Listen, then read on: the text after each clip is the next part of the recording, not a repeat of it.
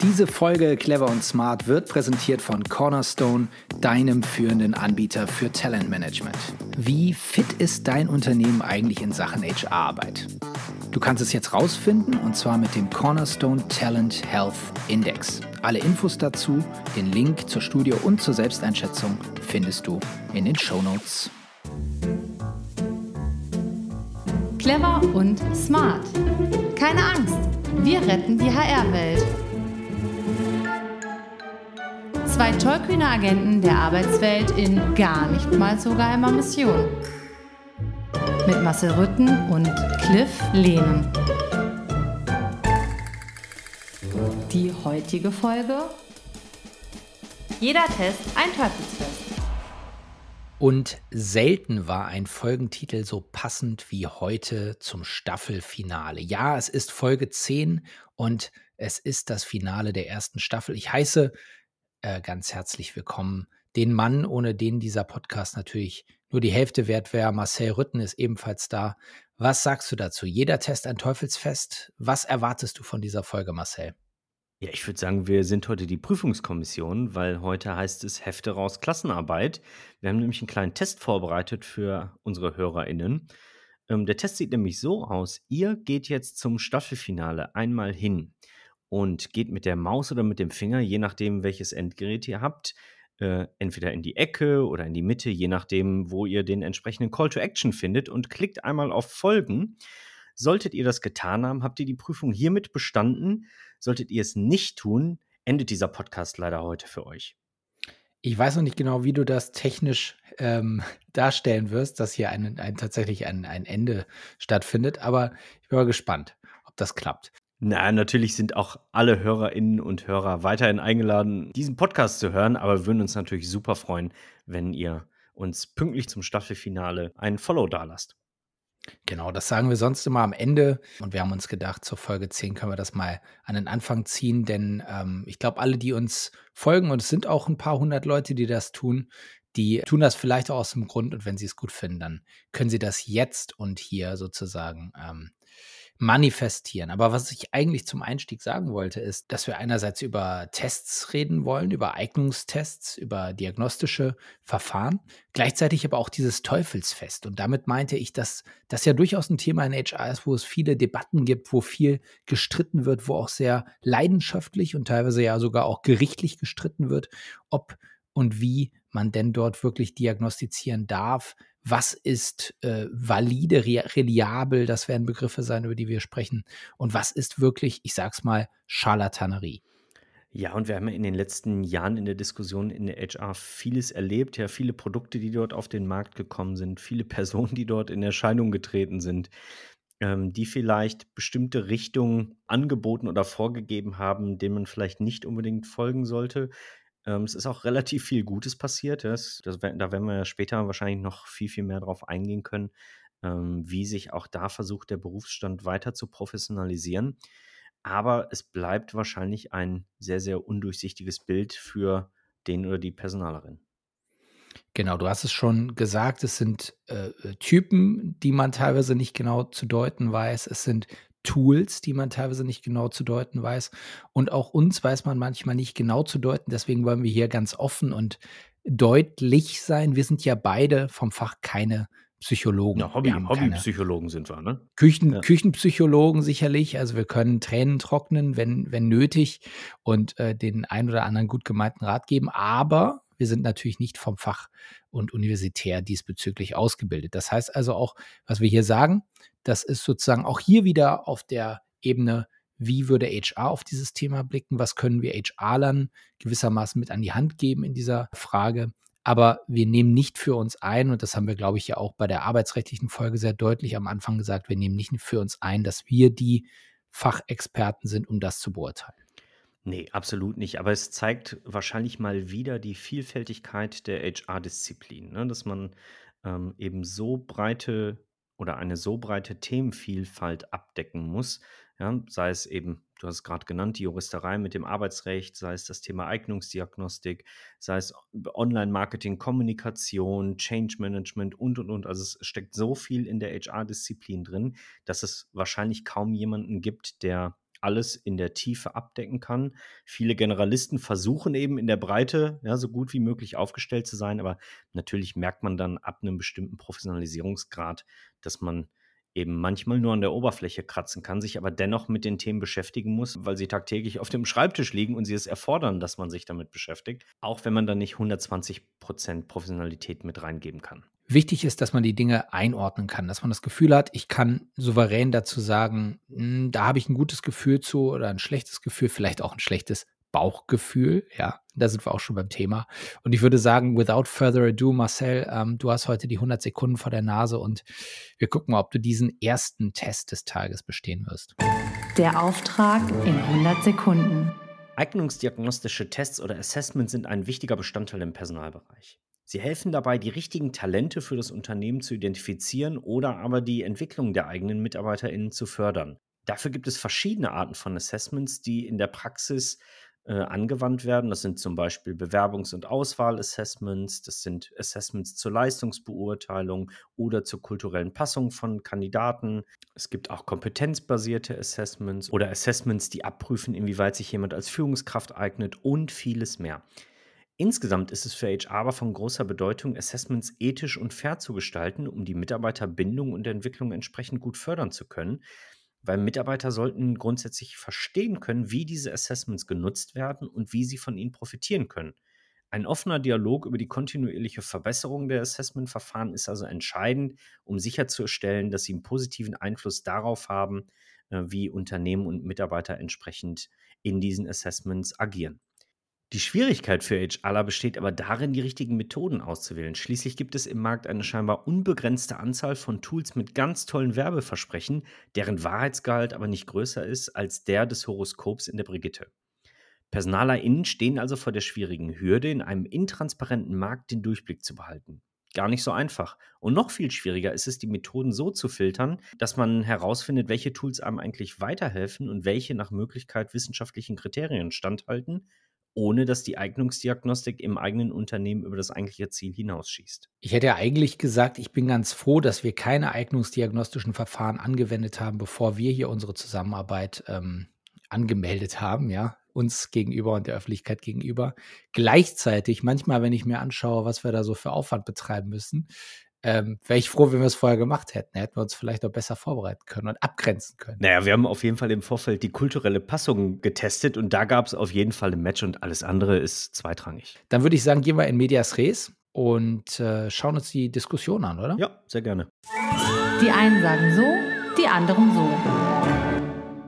Marcel, du hast 15 Jahre in HR-Abteilungen verbracht. Bring uns doch nochmal auf Stand. Was ist überhaupt der Grund für Eignungsdiagnostik? Warum testet man Menschen auf Eignung, auf Intelligenz, auf all diese Faktoren, die man so testen kann?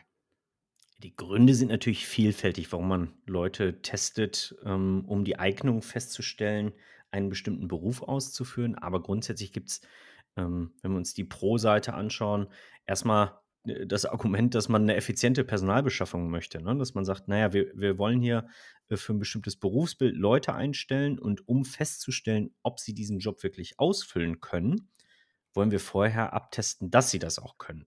Auf der anderen Seite möchtest du natürlich auch, dass deine Personalgewinnung oder deine Besetzung von Stellen so objektiv wie möglich stattfindet. Das heißt, auch da kann Eignungsdiagnostik helfen, Entscheidungen objektiver zu machen als herkömmliche Auswahlverfahren, die eben rein auf Subjektivität basieren. Ne? Wenn ich einfach den Nasenfaktor äh, nutze, um Leute einzustellen oder Stellen zu besetzen, dann äh, ist das relativ wenig objektiv. Und, und ich meine, das ist das, worauf wir alle hinarbeiten, ist die Reduktion von Fehlentscheidungen. Ja, also wenn wir Stellen besetzen, dann haben wir nicht so viele Kontaktpunkte mit Bewerberinnen und Bewerbern vorher, dass wir hundertprozentig genau sagen können, dass die Person zu uns passt, dass sie den Job gut ausfüllen kann. Und deswegen nutzen wir eignungsdiagnostische äh, Verfahren, um eben die Gefahr der eigenen Fehlentscheidung deutlich zu minimieren. Ja? Und dann läuft es eben darauf hinaus, dass wir Kosten sparen wollen, ja? weil wenn wir einmal eine Fehlentscheidung getroffen haben, dass wir die falsche Person eingestellt haben, dann kann es natürlich teuer werden, weil erstmal müssen wir wieder jemanden suchen, wir müssen wieder jemanden einarbeiten, in der Zeit ist das Projekt vielleicht nicht vorangekommen und, und, und. Also es gibt ganz, ganz viele Punkte, die für Eignungsdiagnostik sprechen. Du hattest schon von Objektivität gesprochen. Da gibt es noch so andere Begriffe, die immer wieder fallen in diesen Punkten. Das ist Reliabilität und Validität. Das würde ich gerne einmal noch mal kurz rekapitulieren für die HörerInnen. Was wird da eigentlich genau beschrieben, gesagt und gemeint? Also, die Objektivität ist vielleicht noch am einfachsten zu verstehen. Das beschreibt letztlich das Maß, wie unabhängig ist eigentlich dieses Messergebnis von der Person, die die Messung durchführt, die die Daten erhebt. Also ist die Durchführung objektiv, ist die Auswertung objektiv und ist die Interpretation objektiv. Das sind natürlich alles äh, so Fragen, ob sie dann wirklich so gegeben sind, das äh, steht teilweise dahin, aber das ist das Kriterium Objektivität. Bei der Reliabilität geht es um die Zuverlässigkeit dieser Testung oder der Messung, also darum, dass das Instrument genau so misst, wie es messen soll und dass die ähm, Ergebnisse, die es dann generiert, auch nicht verzerrt sind. Also, das heißt, je öfter es benutzt wird und immer wieder die gleichen Ergebnisse unter den gleichen Bedingungen produziert, dann ist ein ja, Messinstrument reliabel. Und die Validität ist der dritte Faktor, der entscheidend ist. Also misst man tatsächlich überhaupt das, was gemessen werden soll. Es geht also nicht um den Einsatz des Messinstruments, aber um dessen Konstruktion. Also das heißt, die äh, Testaufgaben müssen die zu messenden Merkmale auch abdecken und danach muss auch wirklich eine Aussage getroffen werden können, ob diese Merkmale wirklich erfüllt werden können. Also Objektivität, Reliabilität und Validität als drei Grundkriterien. Aber dann lass uns doch mal in die Diskussion gehen, denn es wird ja in diesem Bereich in der Tat sehr viel angezweifelt von dem, was im Markt ist, von dem, was im Markt tagtäglich gemacht wird. Ähm, da gibt es viele, die sagen, naja, das sind eben alles nicht so richtig nach höchsten wissenschaftlichen Kriterien äh, funktionierende äh, Methoden. Ja, ich meine, erstmal hast du ja ganz viele Gründe noch geliefert, ähm, die so dafür sprechen, dass alle grundsätzlich eignungsdiagnostische Methoden äh, einsetzen sollten, ne, mit, mit den drei Kriterien, die dafür notwendig sind. Ähm, und eigentlich müsste man sagen, naja, der Fall ist gelöst, ja. Alle Unternehmen müssen jetzt losrennen und sofort ähm, alles Mögliche an Tools und Methoden einführen. Aber ja, ist nur ein bisschen äh, zeitaufwendig. Genau, ist nur ein bisschen zeitaufwendig kostet Geld. und kostet Geld. Genau, das sind zwei Gründe, die viele Unternehmen davon abhalten, eben sich da noch stärker zu professionalisieren. Ähm, und deswegen ist es auch so, oder zumindest ist das meine eigene äh, Beobachtung, dass vor allem Unternehmen, ich sag mal so ab einer vierstelligen Mitarbeitergrößenordnung, ähm, wirklich vehement oder konsequent auf eignungsdiagnostische Methoden ähm, setzen, weil eben die Investitionen in Sachen Zeit und Geld halt eben erheblich sind. Ist wahrscheinlich auch der Grund, warum gleichzeitig äh, so viele Modelle, wo man plötzlich nach Tier oder nach, nach, nach Farben sortiert wird und äh, das kostet dann eben nicht so viel und ist auch nicht so zeitaufwendig und soll ein scheinbares, äh, eine scheinbare Aussage über eine Person oder eine Persönlichkeit treffen. Ähm, erscheint aber doch äh, etwas, ja, wie so ein Tool aus dem Yps-Heft. Ja, und manchmal ist es auch so, dass du eben auch andere Faktoren mit reinfließen lassen möchtest. Ja? Das heißt, du prüfst vielleicht mit deiner eignungsdiagnostischen Methode bestimmte Fähigkeiten, Kenntnisse und Kompetenzen ab.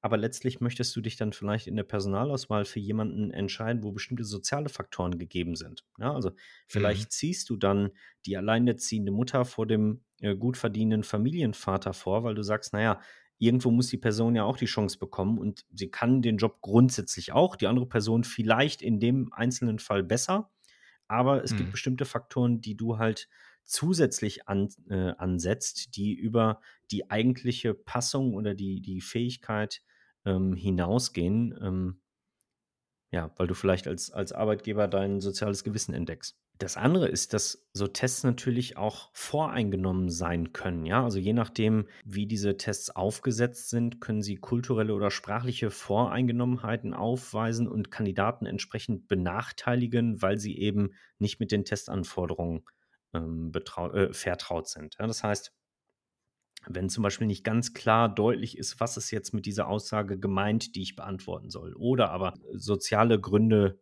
eine Rolle spielen, warum was nicht erfüllt werden kann. Also wenn ich sehe, dass jemand durch seine soziale Herkunft entsprechend weniger Bildung vielleicht genossen hat oder Bildung anders erleben durfte in den letzten Jahren, Jahrzehnten, dann hat das natürlich auch was ähm, mit bestimmten Faktoren zu tun, die weit über den Test hinausgehen und die ich vielleicht in der Beurteilung dessen dann auch mit reinlegen muss, um zu sagen, naja, natürlich hat die Person nicht dieselben Startvoraussetzungen gehabt, das möchte ich aber entsprechend berücksichtigen in meiner Auswahl und deswegen entscheide ich mich bewusst gegen das Testergebnis.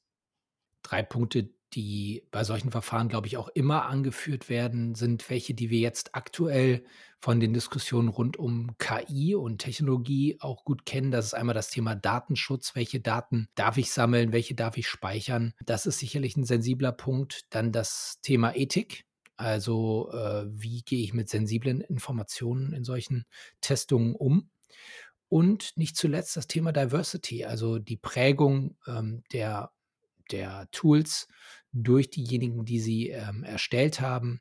Ähm, wie wurde das entwickelt? Wie ist das validiert? Wie können da Kandidaten, Kandidatinnen mit unterschiedlichen Hintergründen womöglich benachteiligt werden? Das sind, glaube ich, auch Diskussionen, die man auch in der Eignungsdiagnostik führt, so wie man sie jetzt gerade in der in der KI auch führt. Was man sich grundsätzlich immer vergegenwärtigen muss, ist, dass man eben auf eine Ausgewogenheit achtet von eignungsdiagnostischen Methoden oder anderen Auswahl, äh, Verfahren und eben menschlichem Ermessen. Ne? Dass man sich schon auch anschaut, naja, wie das, was du sagst, wie ist der Test konzipiert worden, ähm, aber auch ein bisschen nach vorne schaut, zu sagen, naja, wie will ich denn mein Team besetzen oder wie will ich denn noch weitere Faktoren, die über die Testung hinausgehen, mit einbeziehen in meine Entscheidung?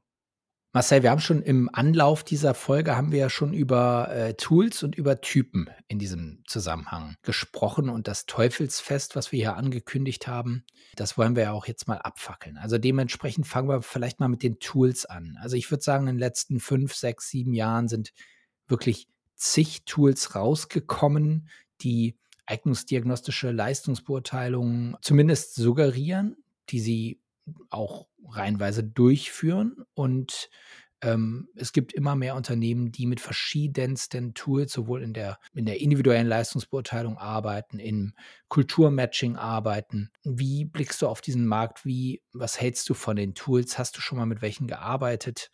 Ähm, ja, hol uns da mal ab. Es kommt halt wirklich darauf an, was für eine Art von Tool du verwenden möchtest, für welchen Zweck ja, und was du dann hinterher damit machst und anstellst. Ja, also wenn ich ich zum Beispiel habe ähm, lange Jahre ein Tool verwendet für die kulturelle Passung von Kandidaten, wo man eben im Vorfeld als Unternehmen oder Organisation seine eigene Kultur ähm, definiert hat und sie dann zu einem Abgleich potenziellen Kandidaten zur Verfügung gestellt hat, sodass man hinterher sehen könnte, wie gut passe ich grundsätzlich zu diesem Unternehmen oder zu dieser Organisation.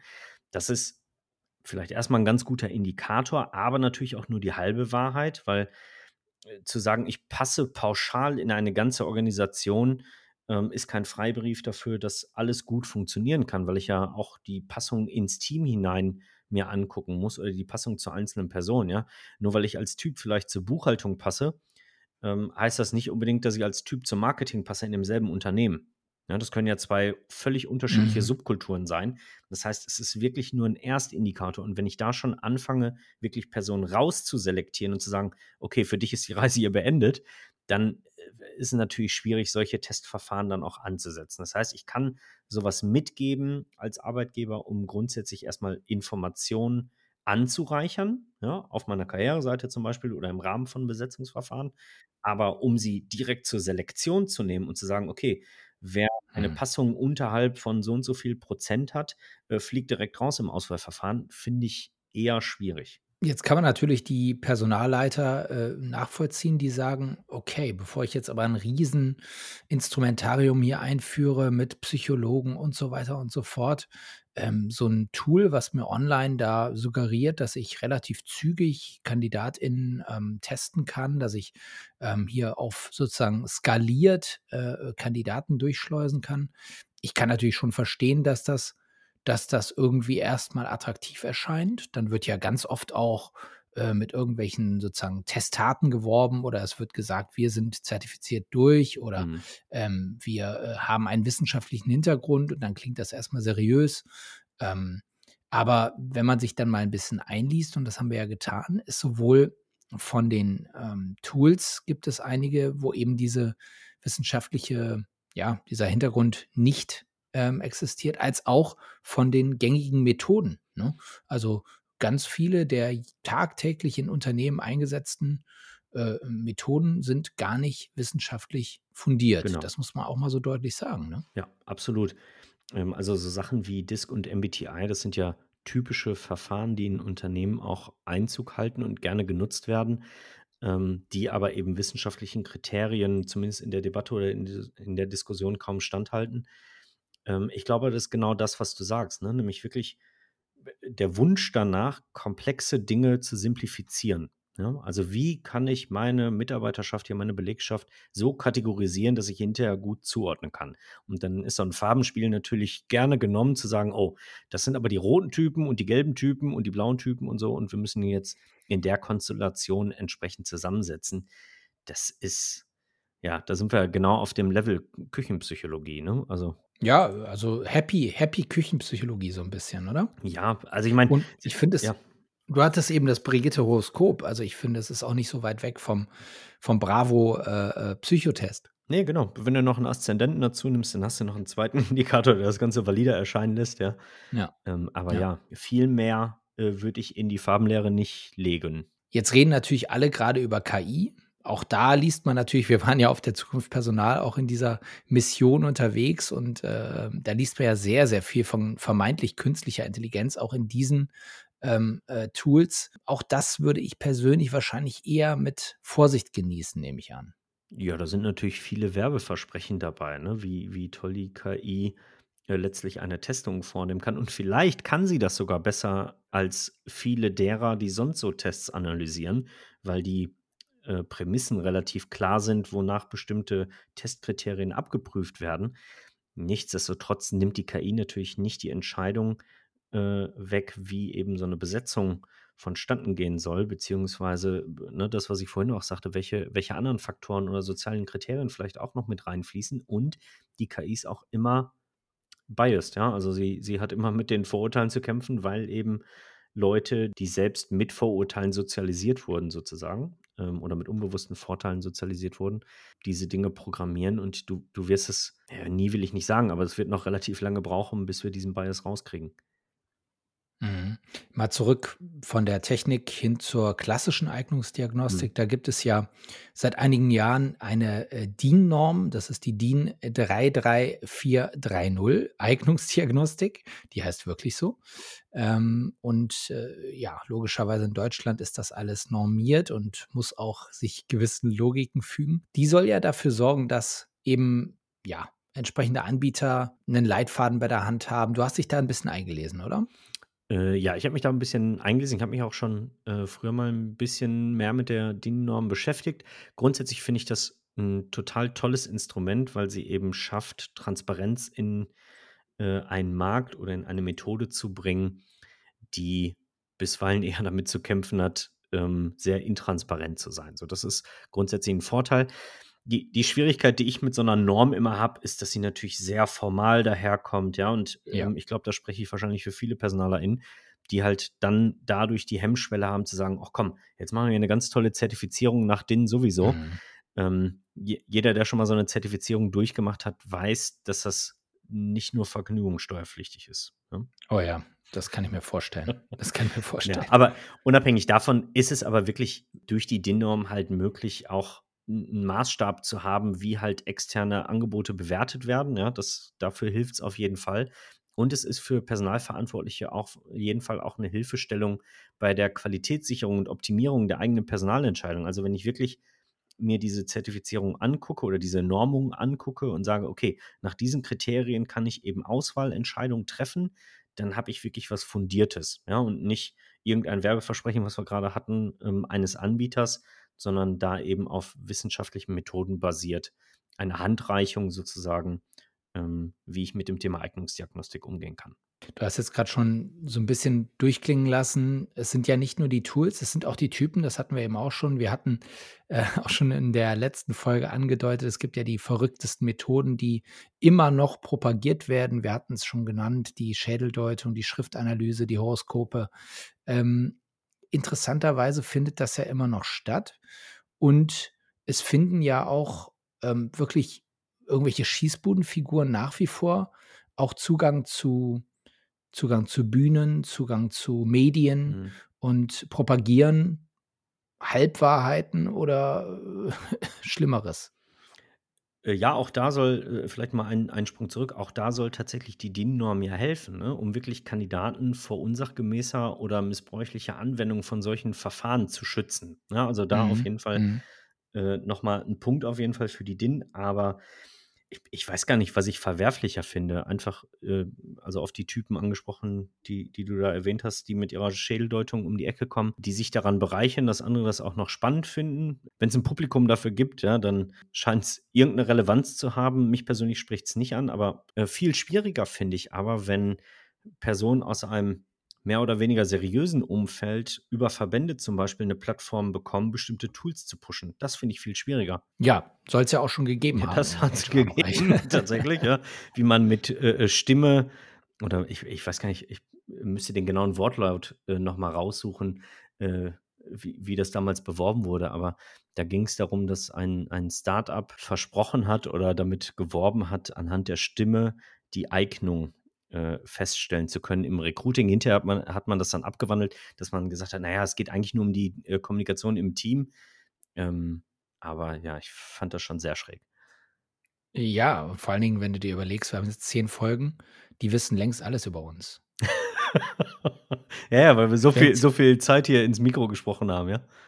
Ja, meine ich ja. Ja. Äh, die brauchen ja mittlerweile nur noch 'n paar Sekunden angeblich, um alles über einen rauszufinden. Ich will mal noch 'n Punkt reinbringen, der der viel spannender ist und der so 'n Stück weit auch die Realität deutscher Personalabteilungen vielleicht beschreibt. Ähm, geh mal davon aus, du bist in einem Unternehmen, wo eben professionelle Strukturen sind, wo auch eignungsdiagnostische Methoden angewendet werden. Ähm, dann hast du 'ne Auswahl von Kandidaten, die entweder eine Stelle besetzen sollen oder, ähm, vielleicht 'n Pool an MitarbeiterInnen, die, äh, für eine, ähm, Beförderung ausgewählt werden. Und dann hast du so weit Assessment durchgeführt und weißt genau: „Das hier sind meine Top 3 Kandidaten, die können wir auf jeden Fall auf die Stelle setzen.“ Und dann kommt der Fachbereich und das ist das ist tatsächlich Realität und sagt: „Na ja, aber die die andere Person, die kann aber 'n Monat früher starten. Dann lass uns doch die nehmen.“ Ja? So, das heißt, du führst dein dein ganzes Verfahren, äh, ad absurdum, weil du halt sagst: „Na ja, ich habe hier offen liegen, wer Mhm. ist, äh, der geeignetste oder die geeignetste Kandidatin für die Stelle oder wo ist die Mhm. Prognose am erfolgsversprechendsten?“ Und dann Ja. setze ich auf einmal mal völlig andere Kriterien an, nämlich Verfügbarkeit oder Gehalt Ja. oder was auch immer, ja? Also, irgendwas, was nichts mit der Testung zu tun hatte und sage: „Ne, dann nehme ich lieber die, die 100 € günstiger ist.“ Klar, aber das machst du ja bei jeder Entscheidung im Leben, dass du 'ne Gesamtabwägung triffst. Ich, hm, n nehme jetzt mal die die Sicht auch des Hiring Managers ein, ne? Ähm, du triffst 'ne Gesamtabwägung und du willst irgendwie vielleicht auch dein Budget schonen oder jetzt bald jemanden da haben. Also, ich kann das schon auch aus der Sicht der Not oder der der, ähm, Rationalität hier und da oder der vermeintlichen finanziellen Rationalität hier und da verstehen. Na ja, aber du Dass sich natürlich am am langen Ende dann nicht rechnet, ist Ja, aber du Problem, ne? du willst doch als Unternehmer sozusagen dein Risiko von Fehlentscheidungen minimieren. So, und wenn du schon so 'n professionellen Laden hast, dass du da jemanden sitzen hast, der dir sagen kann: „Okay, bei dieser Person ist die Wahrscheinlichkeit, dass eine Fehlentscheidung eintrifft, relativ hoch“, ja? Dann ist es die unternehmerische Entscheidung des Fachbereichs zu sagen: „Okay, das Risiko gehe ich ein, nur muss ich dann hinterher aber auch mit der Konsequenz leben zu sagen: ‚Ups, ich habe doch die falsche Entscheidung getroffen. Können wir noch mal jemanden suchen? Kostet uns jetzt zwar mehr, ähm, aber dafür hatten wir einen Monat lang mehr Spaß mit der Person, weil sie früher gestartet Ja. ist.‘“ Also Ja, ja. ich weiß nicht so recht. Absolut, absolut. Und das spielt auch in das Thema rein, dass ja Jo Dirks, äh, durchaus zu Recht auch, äh, anmerkt, dass wir nur weil wir jetzt sozusagen diesen wahnsinnigen grassierenden Arbeitskräftemangel haben, auch nicht aufhören dürfen aufhören dürfen zu testen, auch nicht aufhören dürfen zu gucken, dass wir dass wir, äh, trotzdem schauen, wen wir ins Unternehmen holen. Ist ja 'n ist ja 'n Risiko, wenn du jetzt alle Personen reinlässt, die in irgendeiner Weise für die Stelle infrage kommen, dann aber nach 2, 3 oder 4 Monaten merkst: „Oh, oh, das passt aber nun hinten und vorne gar nicht“ und dann, ähm, noch in 'nem ganz anderen Problem drin, äh, bist. Das heißt also, wir wir müssen schon weiter auch testen und auch gute Tests haben, um eben genau diese Entwicklung, äh, zu vermeiden. Es gibt halt Jobs, wo du einfach keine Kompromisse eingehen kannst, ja? Also, nimm das Beispiel einer Fluglotse. Da würdest du nicht sagen: „Na ja, die Person kann sich die Schuhe zubinden, das wird schon reichen für den Job.“ Ähm, sondern du musst halt klare Testkriterien haben. Ich habe, eine ganz witzige Anekdote. Ich habe tatsächlich selbst mal ein fünftägiges Assessment bei der Deutschen Luft- und Raumfahrt, ich glaube, so ist es richtig, für, für die Eignung einer Fluglotse machen dürfen. Und es war wirklich so wie in so einem Casting, ja, fünf Tage lang hintereinander und äh, man musste pro Tag irgendwie zwei, drei verschiedene Testmethoden durchführen und jeden Tag sind dann Leute nach Hause geschickt worden. Da waren irgendwie so um die 100 Leute etwa, die da getestet wurden.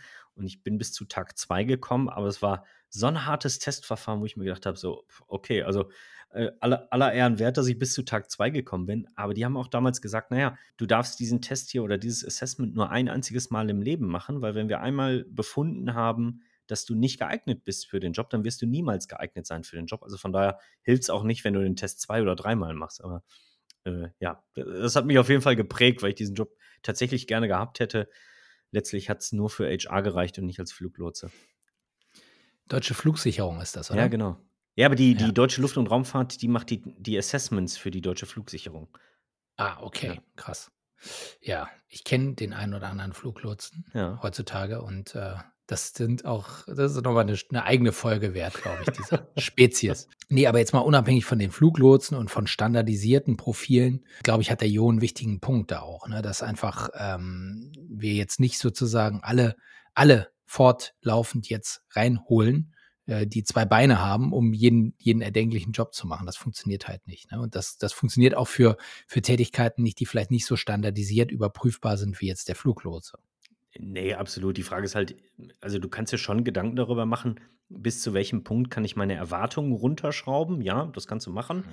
Aber es gibt halt ein Mindestmaß an, an Kenntnissen, Fähigkeiten, Kompetenzen, die du für bestimmte Berufsgruppen brauchst. Da kannst, die kannst du halt nicht unterschreiten, nur weil jetzt gerade Fachkräftemangel ist. Aber du kannst auch trotzdem weiter gucken, passen die zu mir, passen die in mein Unternehmen, passen die ins Team, bringen die uns wirklich weiter, haben die Potenzial.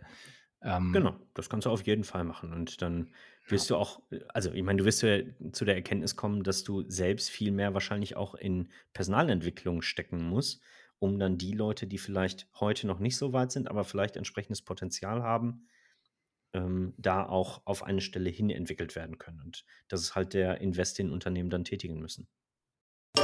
Der Wahrheit auf der Spur. Cliff, ich weiß nicht, wie es dir gegangen ist, aber es war aus meiner Perspektive noch nie so schwer, belastbare Zahlen zu finden für ein Thema, was wir aufbereiten hier, wie bei dem Thema Assessments. Total. Und das passt ja auch irgendwie zu diesem Thema, oder? Also ein Thema, bei dem viel heiße Luft immer noch im Raum ist. Ein Thema, bei dem viel diskutiert und auch gestritten wird. Und ein Thema, bei dem, und vielleicht ist das auch genau der Grund und die Grundlage für all das, eben wenig Belastbares bei rauskommt. Aber wir können uns auf eine Quelle beziehen, die wir für, ja, wie war das, reliabel ja. und valide und objektiv, ja. und objektiv halten, ja. ja. Genau, also es gibt natürlich, und das werden die meisten der HörerInnen wahrscheinlich kennen, äh, die Validitätsschätzung von Schmidt und Hunter äh, aus dem Jahre 1998, die äh, untersucht hat, inwieweit bestimmte Auswahlverfahren entsprechend valide sind für eine Personalentscheidung. Ja, und dann werden so Auswahlverfahren genannt wie das strukturierte Einstellungsinterview, ein Arbeitswissentest, biografische Fragebögen, Arbeitsproben, kognitive Fähigkeitstests und, und, und. Und es hat in 2021 eben eine, ja, wie soll ich sagen, Aktualisierung, kann man das so sagen, Cliff? So würde ich es nennen, ja. ja. Eine Aktualisierung dieser Validitätsschätzung gegeben ähm, durch den Wissenschaftler Sackett und seine Kollegen, ähm, die ja einfach 23 Jahre später, äh, also quasi ganze Generationen danach, äh, nochmal überprüft haben, inwieweit sich die Validitätsschätzung dieser einzelnen Auswahlverfahren verändert haben. Und spannend zu sehen bei dieser Aktualisierung ist auf jeden Fall, inwieweit die Auswahlverfahren in ihrem Ranking oder in der Rangfolge äh, durchgerüttelt wurden, weil das Bild nämlich heute völlig anders aussieht als vor 23 Jahren. Und ehrlicherweise überrascht mich das total, weil die Auswahlverfahren an sich haben sich ja nicht drastisch verändert, oder? Ja, würde ich auch denken. Wir fangen mal damit an, dass wir vielleicht einmal referieren, ähm, wie in der Einschätzung von 2021 die Ergebnisse sind und dann können wir ja danach auf die Veränderungen gehen. Ich ähm, fange mal oben an. In der aktuellen Validitätsschätzung von Sackett ganz oben liegt das äh, strukturierte Einstellungsinterview. Danach kommt der Arbeitswissen-Test. Darauf folgt der biografische Fragebogen. Dann kommt die Arbeitsprobe und dann, ich nehme mal die ersten fünf, kommt der kognitive Fähigkeitstest und der sogenannte Integritätstest. Also das sind diejenigen Methoden, die mit Sackett und Kollegen 2021 als die validesten gelten. Aber die Unterschiede zu 98, vielleicht willst du da kurz drauf eingehen, Ja, die sind schon, die sind schon da. Also 1998 war es auf jeden Fall so, dass die Arbeitsprobe noch als das vermeintlich valideste Auswahlverfahren galt, gefolgt von dem strukturierten Einstellungsinterview und dem kognitiven Fähigkeitstest. Darauf gefolgt äh, sind dann Arbeitswissentest sowie Integritätstest und dann, und das finde ich noch viel spannender, äh, war seinerzeit noch das unstrukturierte Einstellungsinterview ähm, als ein Auswahlverfahren, was vermeintlich valide war, wohingegen ja, heute die krasse oder fast die krasseste Abweichung ähm, zu sehen ist. Ne?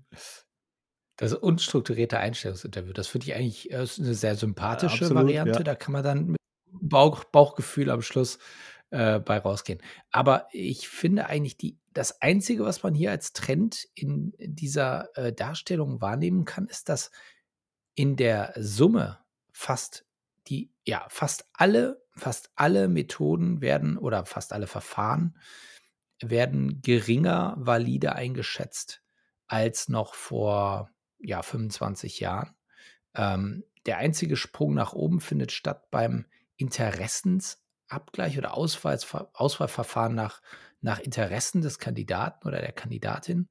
Und der biografische Fragebogen, der hat sich ein bisschen verändert nach oben hin. Aber ansonsten haben alle Methoden in der Wahrnehmung gelitten. Die krassesten Abfälle sind bei der Arbeitsprobe, beim kognitiven Fähigkeitstest und beim unstrukturierten Einstellungsinterview zu sehen. Also insgesamt hm, weiß ich auch nicht so richtig, was Nee, ich so daraus richtig, weil machen kann. ich meine, ich, ich verstehe selbst noch nicht so richtig, was dazu geführt hat, dass Interessen auf einmal eine deutliche, deutlich höhere Validität mit sich bringen. Also würdest du sagen, weil Mhm. der Cliff so gerne bei LinkedIn unterwegs ist, äh, abends auf der Couch, kann ich eine Mhm. valide Abschätzung treffen, dass er kommunizieren kann? Oder also der Zusammenhang ergibt sich mir noch nicht so richtig, aber äh, da müssten wir wahrscheinlich dann doch noch mal äh, einen echten Psychologen befragen und nicht die Hobbypsychologen. Ich weiß auf jeden Fall, dass der Cliff so gerne oder jedenfalls so oft auf LinkedIn ist, weil er mit diesem Marcel seit einiger Zeit einen Podcast betreibt, der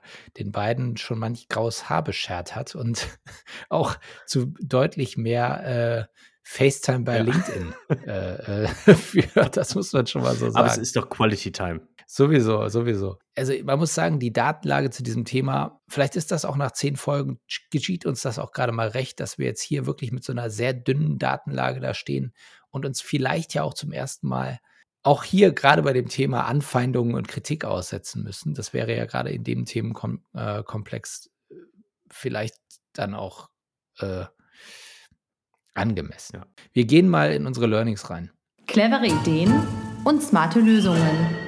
Marcel, wir zwei Küchenpsychologen haben uns heute hier mächtig was zusammengekocht, zusammengebraut. Aber wenn ich eins weiß, dann, und das ist mein Learning Nummer eins, ähm, aus der Sicht des Redakteurs, aus der Sicht des Fachjournalisten, aus der Sicht des warmen Büros, konnte ich immer auf diese ganze Branche schauen und mit einem gewissen Argwohn mir das alles anschauen, die neuen Tools, die propagiert wurden, die Schießbudenfiguren, die auf den Podien standen, die Artikel, die teilweise pub- publiziert wurden und mich über die ganzen Schädeldeuter lustig machen. Aber jetzt, wo ich einmal versucht habe, mich auch mit handfesten Informationen ähm, ja, zu bewaffnen, um dieses Thema zu kommentieren und sehe, wie schwer mir das fiel, überhaupt an haltbare Infos ranzukommen.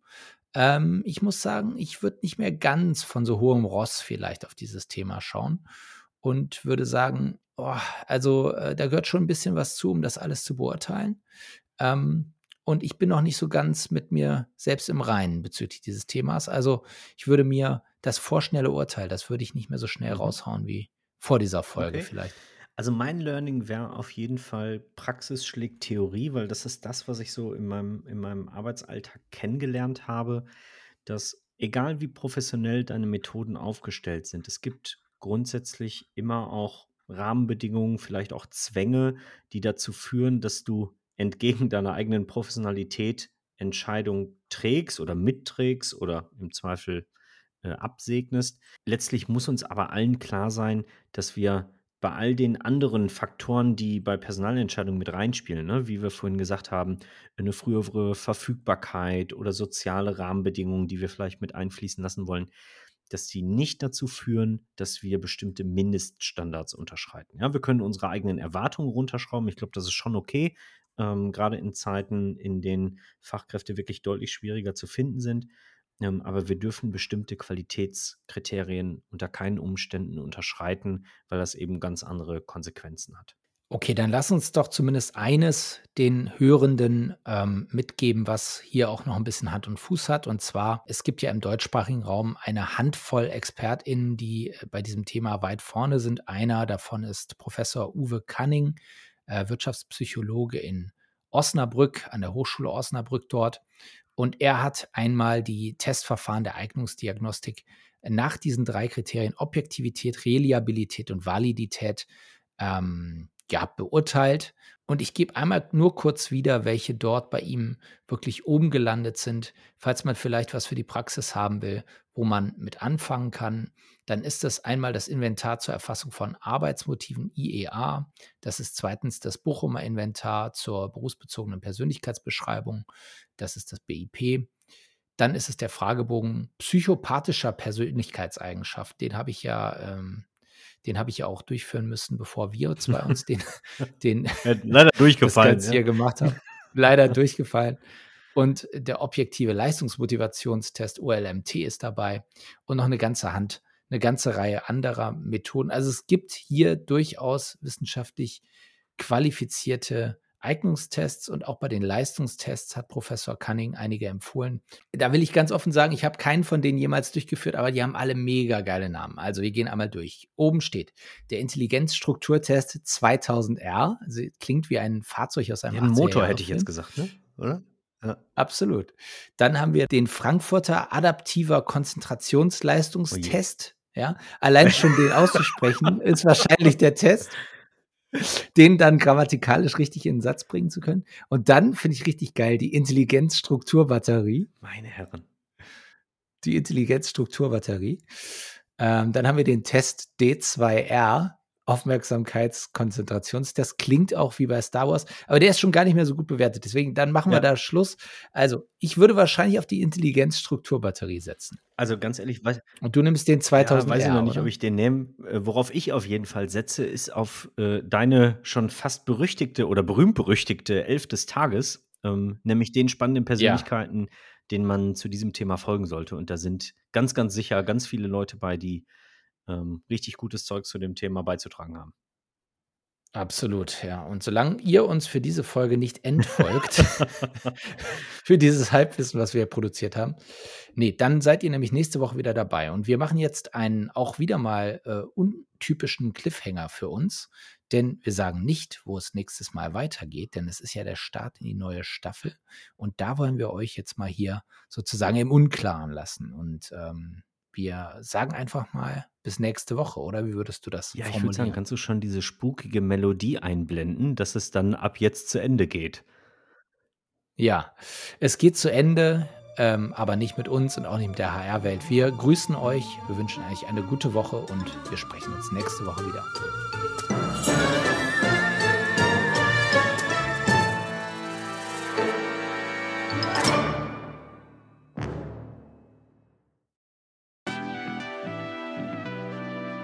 Das war's für diese Woche mit Clever und Smart und wir haben uns gefreut über die Unterstützung von Cornerstone.